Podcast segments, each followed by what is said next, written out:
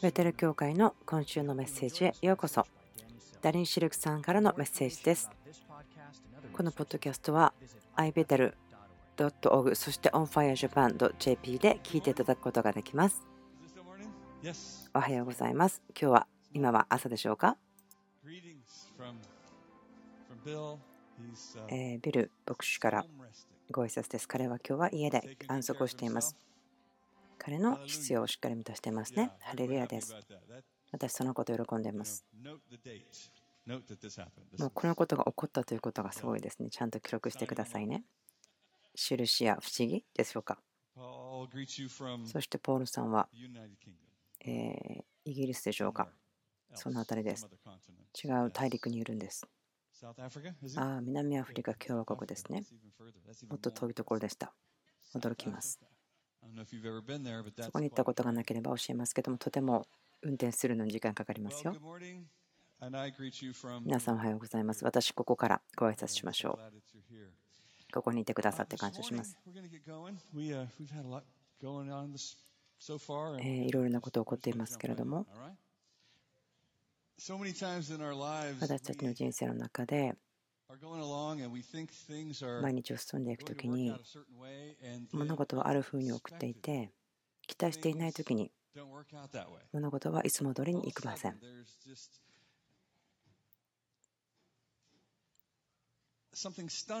何か驚くような硬くなるようなショッキングなことが人生の中で起こり。それはもし私たちがこの世ということをうまく取り扱うようにならば私たちの人生を完全にレールから外してしまうものです。道から外してしまうことができます。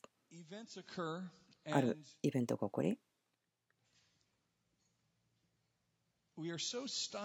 私たちはそのことですごくショックを受け起こったことによって。まるで麻痺してしまう感じでそのえ決断を下す時に麻痺してしまう霊の領域においてはその時に戦っています。戦いが起こっています霊の領域には戦いが起こっていますそれはあなたの心に対しての戦いが行われています。あなたと私はそこで2ついつも選択ありますけれどもその選択というのは愛から離れるか愛に向かっていくかどちらかです心が開いてしまって硬くなってしまったりコントロールできないように思ったり。しますけれども私たちはそこで戦争が起こっています。そこで恐れがあなたの神からの運命を踏み潰してしまおうと思っています。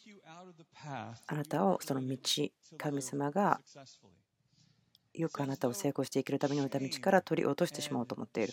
恥を持ってきたり落胆を持ってきたり焦る心を持ってきたり。それらが選択の道だよと言ってやってきます。それは選択になってしまいます。それはそのイベントがあなたが期待していない時にやってきて。もうそのショックということがすごく心にやってきてあんまりにも驚きすぎるようなそんなことが起こって人があなたにしたことだったり。あ何か羽が見えますね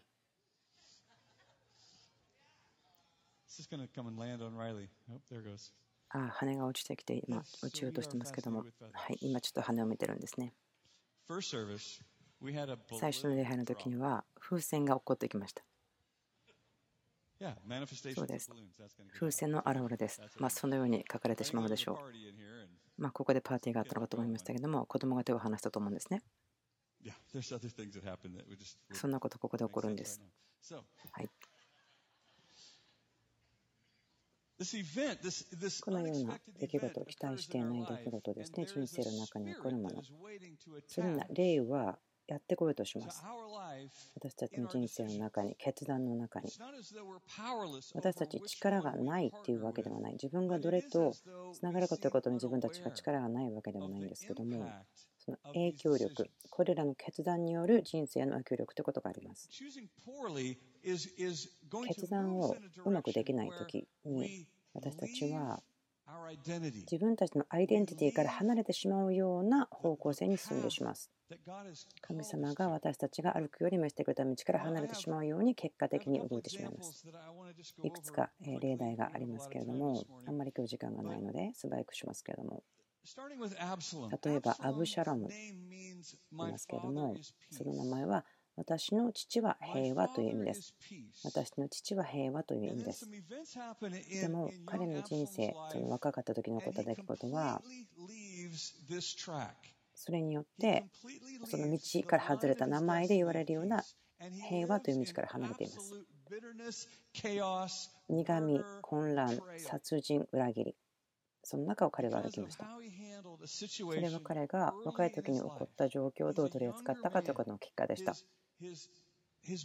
彼のお兄さん、アムノンですけど、彼自身の妹ですね、それがまあアブシャロムの妹でもあったんですけど、タマラさんを強姦しました。そのショッキングな出来事は、この家族全体に大きな影響を与えました。そして見て分かるように、すごく大きな影響がありました。その恨みと苦みにしがみついてしまった結果がありました。アブシャロムは父ダビデのところに行きました。そして何が起こったかを話し、聖書は言っています。ダビデは非常に怒った。非常に怒ったと書いてあります。でも彼は何も行いをしなかった。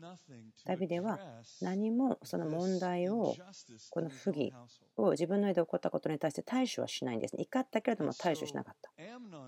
ですからそこでアブシャロムが自分でそれを解決しようということになって、正しいことを私の手でしようとした。そして彼はアムノン、自分の兄を殺した。彼自身ではないです。誰かを雇ったんです。彼のしもべにそう言ったんです。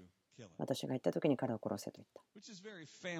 まあ、あるその家族の中であるようなことですね。自分でやらないで親戚とかにやってもらおう。あの人にやってもらおうと思うこと。苦みが家族の家計の中で解き放たれてしまった時にそれは根を腐らせてしまうようなその平和とか喜びとか希望その家族からそんなものを根から腐らせてしまうようなものです。アブシャロムは家族からまあ離されて追われたんです。もちろん彼の父の怒りが続いたので。ですからアブシャロムは他の王の王国に住んでいました。他の国、他の王国に彼は住んでいました。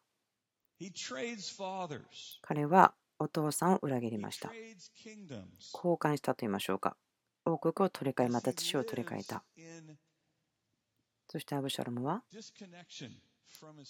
彼自身の父から切り離された、分離された。で最後にそのジョアブさんという人が出てきて、その和解をさせようということにし、ダビデはアブシャロムを家にまた受け入れたんですけれども、でもその時にダビデはアブシャロムを許します。アブシャロムをダビデの息子を殺したことを許した。アブシャロム自身の兄弟を殺したことを許した。アブシャロムは許しを受け取ります。でも、40数年、彼は彼のお父さんを許さなかった。15章のところで分かりますけども、アブシャロムが立て上げてしまうのは、彼のお父さんに対して反抗する心があって、王を裁き始めました。町の門に座り、すべて来る人に対してアブシャロムはこう言うんです。この町には正義がない。ここにいる人はあなたに正義を与えることはできない。私の父、王は義をもたらすようにとは誰も言うことができない。そして私はここにいる。そしてもし私が裁くものであるならば、私はあなたのケースを聞いて、あなたに好意を与えるのに。アブシャラムは50人の人、彼のために使える、そして戦車と馬がありました。王から受け取ったものです。ですからまるで彼は王の国を表す代表者のように見えたんです。彼はここでこの王国を価値を低くしていました。その苦みというのが彼の中で腐ってしまっていた彼の父に対する裁きのように。私が思うのはこれです。その時にあ自分の中で苦い根が働いている。それは誰か他の人を裁くことに自分でいいと思っていること。またその問題を他の人に話して彼らの心が自分の方に寄りかかって自分に好意を与えるように働いている。自分の口から裁きの言葉を聞いた時他の人に対して。それはまるで自分が被害者のように語っている時それは自分を救い出されなければならない人のようにしています。この悪い人が自分にこうしたから自分はそこから救い出される必要があるというふうに語ってしまう。その王という立場にある人でさえをも裁くようなポジションに自分が立ってしまう。確信があります。知ってます。自分の人生には苦い根があるということ。私はそれがある時に御国神の御国さえも小さくしてしまうように働いてしまいます。価値を下げキリストの体を分離させるような働きをしてしまいます。支えを受け取るために、自分の苦みがその支えを受け取るため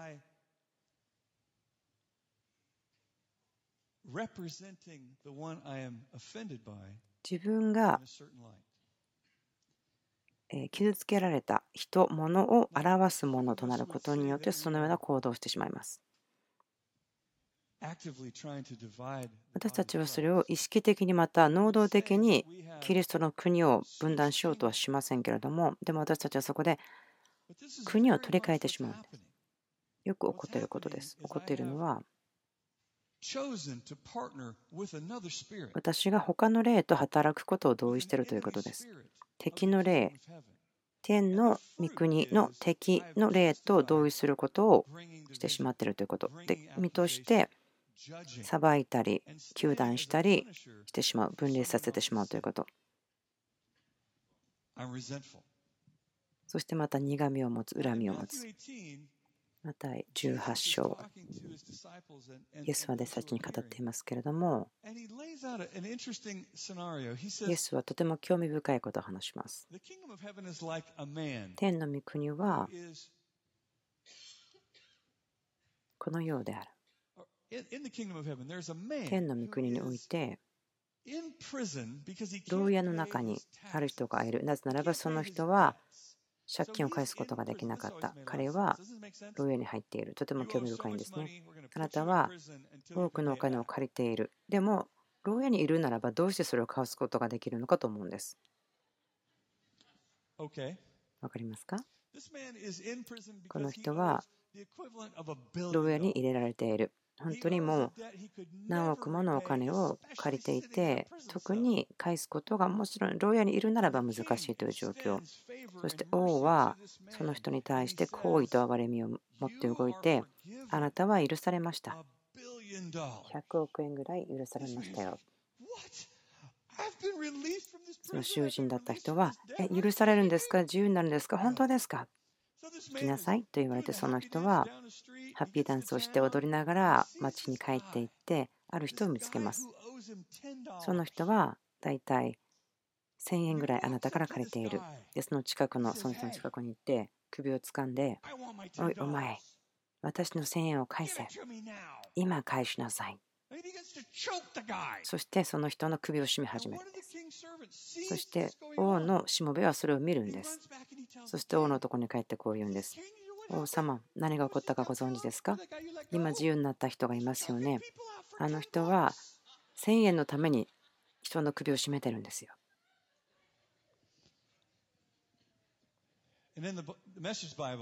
メッセージというその翻訳の聖書なんですけども、こういうふうに言うんです。王様は人を集めて送り、邪悪なものよ。憐れみを求めたから私許したではないか。あなたもあなたの同僚に対して憐れみ深くなるべきです。私はあなたにスクルージを送ると。全体の借金を下ろすまで返さない。そう言うんです。天のお父さんもあなたが人を許さないならば、無条件に許さないならば、その憐れみを求める人に無条件でそれをしないならば、そうされると言っています。神様はあなたにそのスクルージを与える、送る。他の翻訳ですけれども、彼はあなたを極利に、またその苦しめる者たちに引き渡したとあります。小さなことではないですね。神様があなたを苦しめる人の手に引き渡す。自分がそれを考えた時に、指輪の週に出てくるその王具たちの住んでいるようなところに落とされるのかなと思ってしまいます。そこですよ。ちょっと考えてみてください。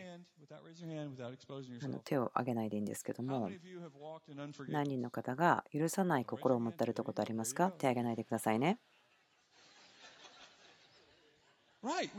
そうですよね。私たちを許さないことというのの中を歩いてしまいます。そして誰が苦しめる者、オーグのところに送られたんですか？ああ、いやいや、そんな大したことないですよ、その極輪の人とかオーグなんてって。わかりますか？何かその毒が自分の人生に常時落ちてくるようなものです。毒が天敵のように入ってきて体中回ってしまう。思いだけではなくて霊だけではなくて自分の体にも回ってしまう。病院に入院している方たちの80%ぐらいはそのようなこう精神状態によって入院しているということ。その苦しめるものに引き渡されるということ多くではないけれども恐れの霊とか心配することとか恐れることに同意してしまうということですね。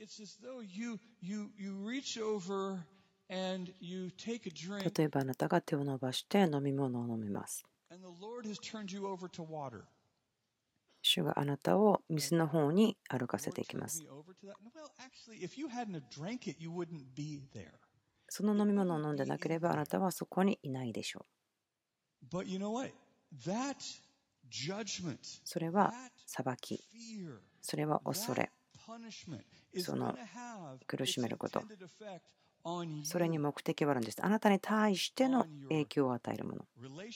あなたの関係や健康や経済や状況。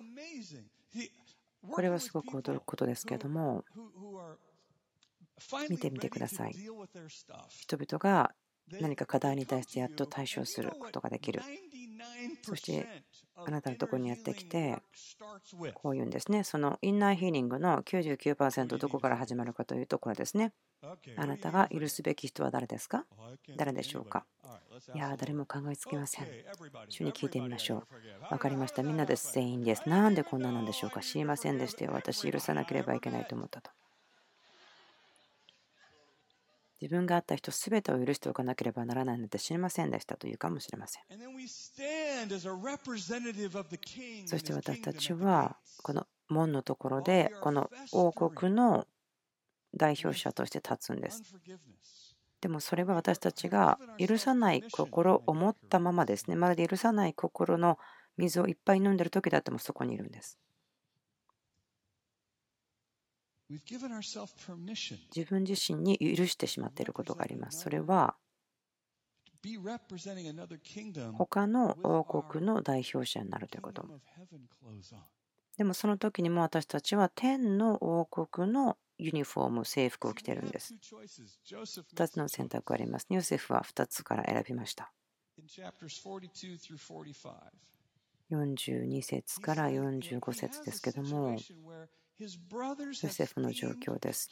兄弟たちはヨセフを殺そうとしましたし、彼らの中の最も好意を受けたものを取り去ろうとしたんです。好意というのは、暗闇の王国をかき立ててしまいます。あなた方の中にいる人で誰かが好意を得たときに、あなたがその愛を持って動かないならば、あなたが囚人になってしまいます。そしてあなたを苦しめるもの、そのさっきも言いましたけども、オークスたちの中に置かれてしまいますよ。今話を聞いている方には分からないかもしれませんけども、オーグというんですけど、本当に邪悪な見かけがします。いかにも邪悪というようなすごく気持ち悪い感じの人たち、人というか生き物なんですね。ま映画ですね、その指輪の種なので、映画の匂いが出てこないから助かってますけど、あなた方のうちにそのような声をもらった人がいるときに、本当に一致を保つとき、保たないとあなたは羨ましくなったり、またその欲しがる思いが出たりですね、結果的にその人をやっつけてしまおうと願ってしまうようになります。その好意をもらった人をやっつけてしまおう、取り除いてしまおうという思いがやってきます。ヤコブはヨセフを愛しましたね。そして兄弟たちは怒ってやきもちを焼いたとあります。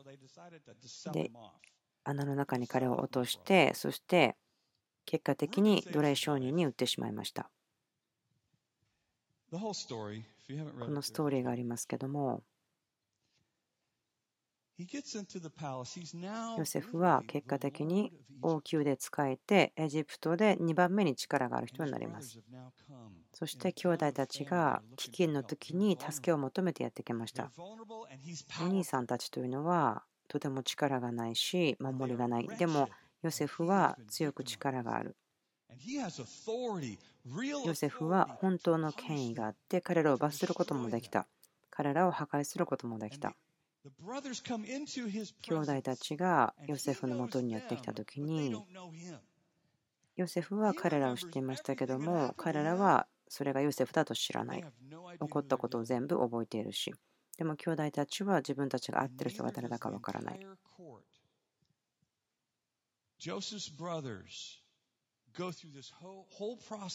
このジョセフのお兄さんたちはヨセフが権力を持っているという状況に入った時に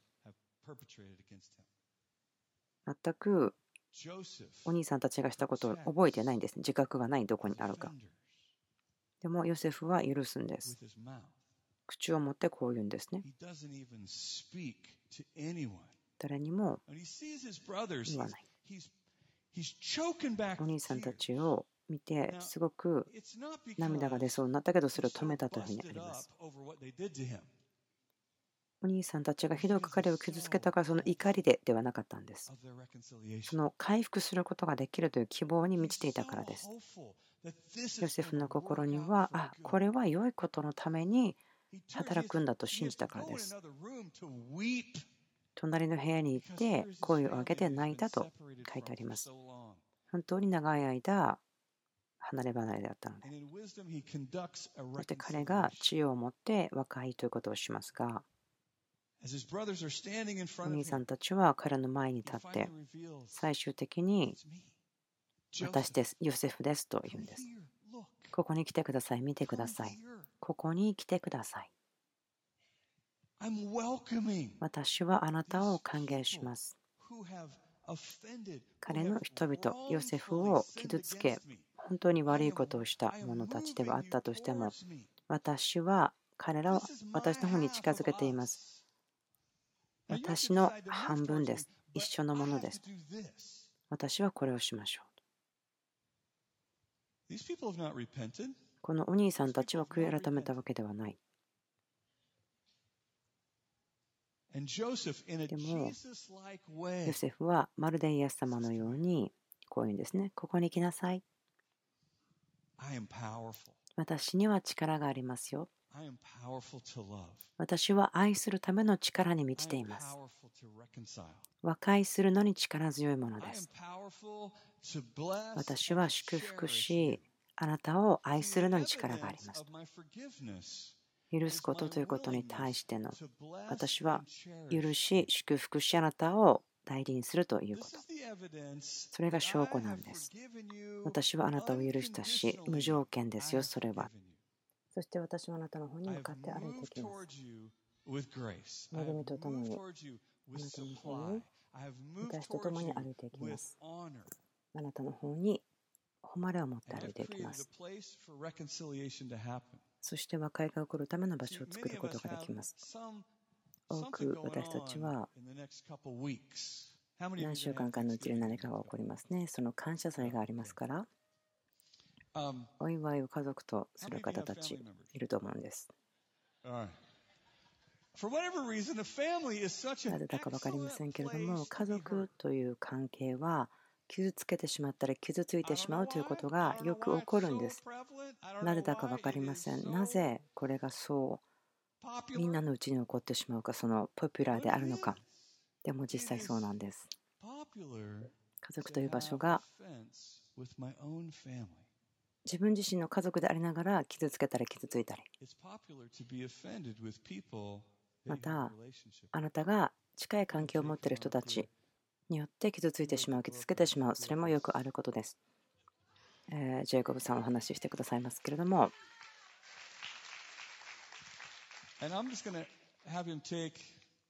え彼に10分か15分ぐらいなると思うんですけども、え時間を渡して話していただきたいと思います。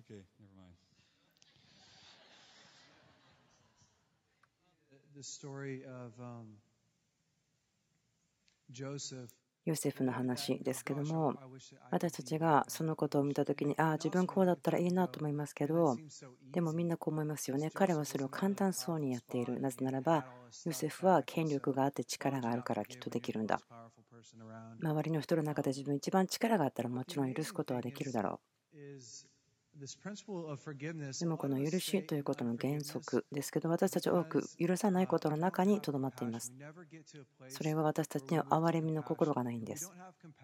憐れみの心がない時にそれは神様の言葉を聞いていないからなんです。最終的には神様を信頼していないからです。神様を信じていないということ。それは何かが盗まれたとしたら神様が回復できるよねということを信じないということがいろいろなことの根になってしまいます。神様は全てのものを回復することができます。それは例え話、説明的ではなくて実際的なことです。例えば何かに希望を持ったとしてもそれがあなたから取られてしまった時ひどいことがあなたに起こり例えば虐待されたり誰かをあなたが傷つけたり、あなたの友達、兄弟、例えばヨセフのようにあなたの兄弟に奴隷とされてしまって売られてしまったら。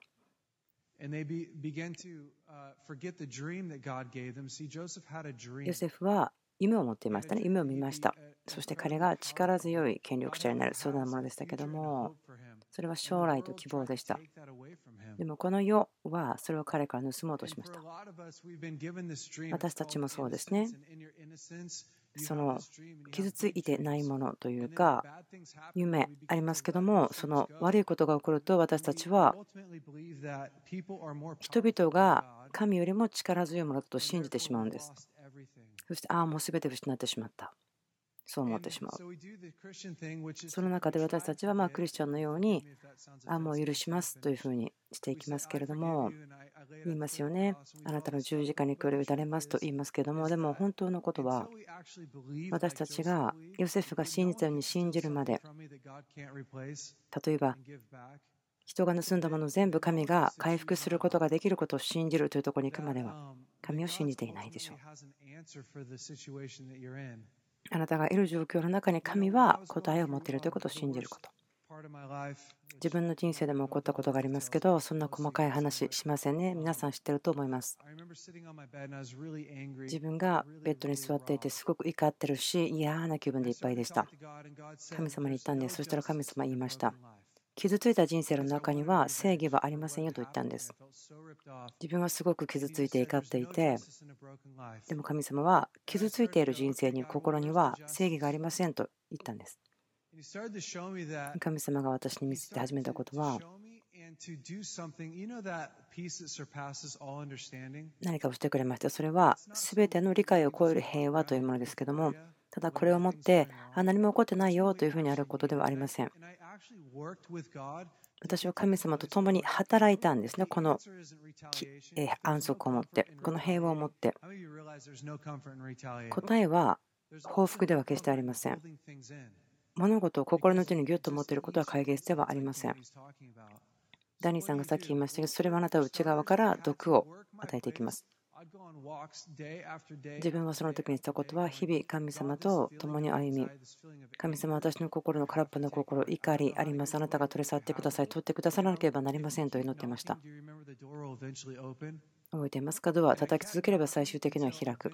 私はドアが最終的に開くまで叩き続けました。自分は信じました。自分の将来は神が言ったものになると信じたんです周りの状況とは全く関係なくそうなると信じました。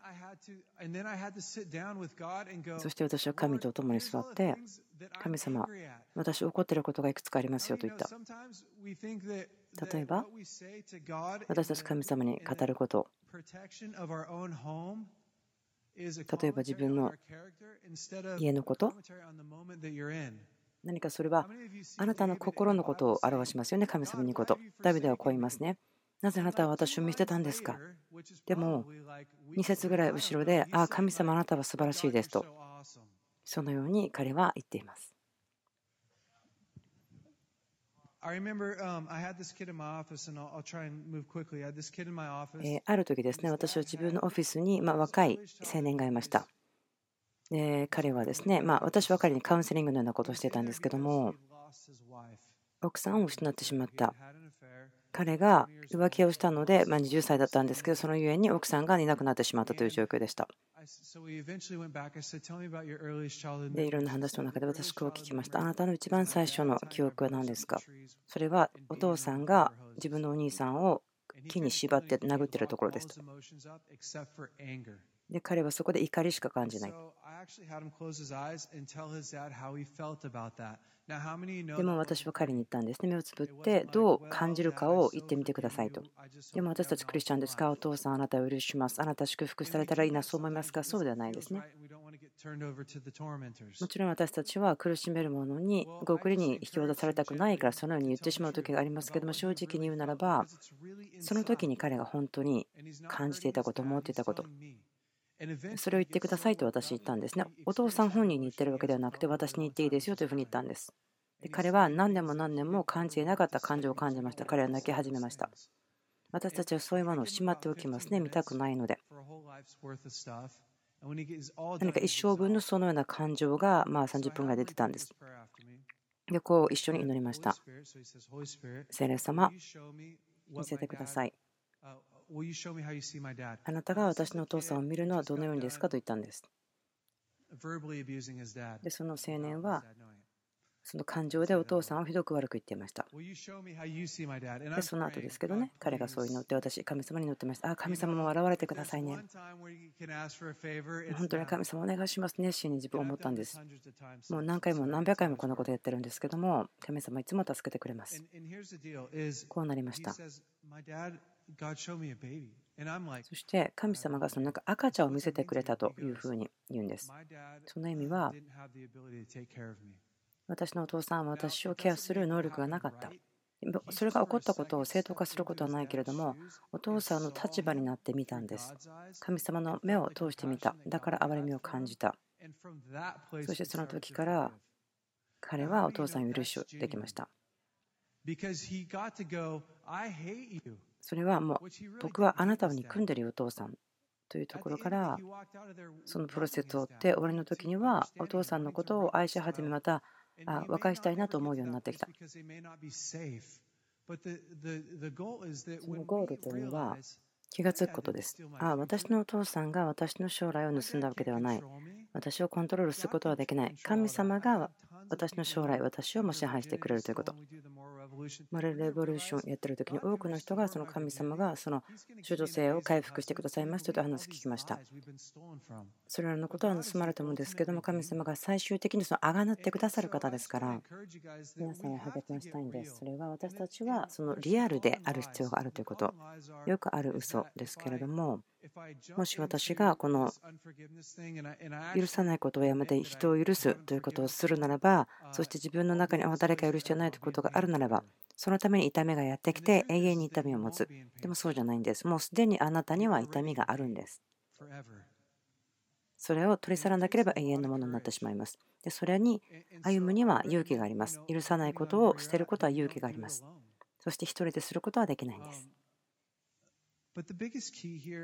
大きな鍵ということがあると思うんですが、それは神様に聞くということですね。本当に確信が持てるまで。将来と希望を神様があなたに持っているということ。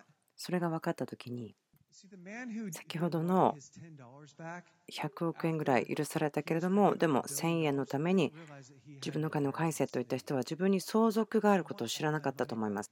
彼はあ全部自分の金を返せ。でも、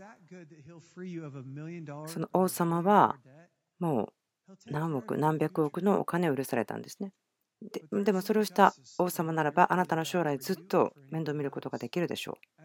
今ここに恵みがあることを感じます。それはここに長いこといるけれどもでもあなたが本当のこう言いましょうか許し残る許しを得ていないと許しを与えることができなかった。許しをしても何かによって戻ってきて戻ってきて戻ってきてということ。何か完全にそのプロセスを通っていないので何か許しをしたと自分は思っていてもそれが返ってくる。そして神様が全ての状況を良いことのために変えてくれる。ということに対してもあなたは確信がない。ならば私とお会になりたいと思います。皆さん一人一人がその専門のこのような人でなくてもいいんですけども皆さんと同じような経験をした人その一緒にこのプロセスをしていって彼らの励ましとか信仰があなたに力を与えるようにすることを励ましたいと思います。このことをする恵みがいっぱいあるなと思うんです。あなたが以前に得ていなかった恵みを今日得ることができると思います。自分はこの場所に20年、30年、40年いるんですよ。本当に自分は絶望的ですという人がいるかもしれません。時々それらのことが解放されるのに1日また6ヶ月かもしれません。30年、その許さない心の中にいて、6ヶ月かかるならば、すごい非常に良いことですね。祈ります。神様が答えをもたらすのではなくて、それが痛みがなく、そして恵みとともに、そして素早くるように祈ります。主よあなたが私たちを一つにしてください。キリストの体となるために、お互いの必要を助けるために、私たちに恵みをください。あなたの目を通して私たちに痛みを与えた人々を見ることができるように。私たちがどのように感じるかということを正直になりますから、そのところもあってあなたが私たちにあなたが彼をどう見るか教えてください。正直であることを助けてください。私たちの感情に対しても、あなたが来て、すべてのことを和解させてください。あなたがこの部屋の中にどうぞ恵みを解き放ってください。このことを諦めてしまって、ああ、もう自分の一生はこうなるしかないと思っている人たちがいるかもしれませんけれども、今週、そのような方たちがこの中を歩くことが許すということのプロセスを始めて、自由な中を歩くことができますように。以前に夢があった。多分皆さんは夢を失ったという人がいるかもしれません。神様が今言ってきて、それを回復せようとしてますけども、あなたはそれを拒絶しているのが見えます。なぜならば、それはもっともっと痛いことだからですね。あなたは自分がもしそれに当てはまるならば分かりますね。主をその回復をしてください。夢の回復をしてください。関係が回復されます。神様もあなたのすべての将来を握っておられます。いろんな人たちが見えます。その傷ついたから握って後ろに逃げている人たちが見えます。何かがそのあなたの人生の中で何かが起こるのをもう逃げている拒否しているという人たちがいますけれども何かブロックしてしまっている。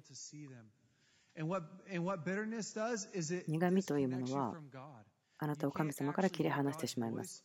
神様から声を聞きますけども苦いとあなた自身の声とか敵の声ばかり聞いてしまいます。祈ります。神様あなたがそれらを切り裂いて、敵の声を切り裂いて、私たちの義を必要とするその声を切り裂いて、またその裁きを切り裂いて、あなたが真理をもたらしてください。力強く来てください。あなたがこの場所を分かってください。真理によって私たちを分かってください。そしてその恵みでその保証を与えてください。詩篇の23編で言ってますけども、あなたが私たちを導き、そしてその暗い道であっても私たちが歩くことができる。その私たちは悪を恐れませんとあります。そのポストマティックストレスとか、そういったことも癒してください。それが返ってこないことをイエスとみんなによって祈ります。神様がそれを言っていることも見えます。本当に100%の回復をイエスのみんなによって祈ります。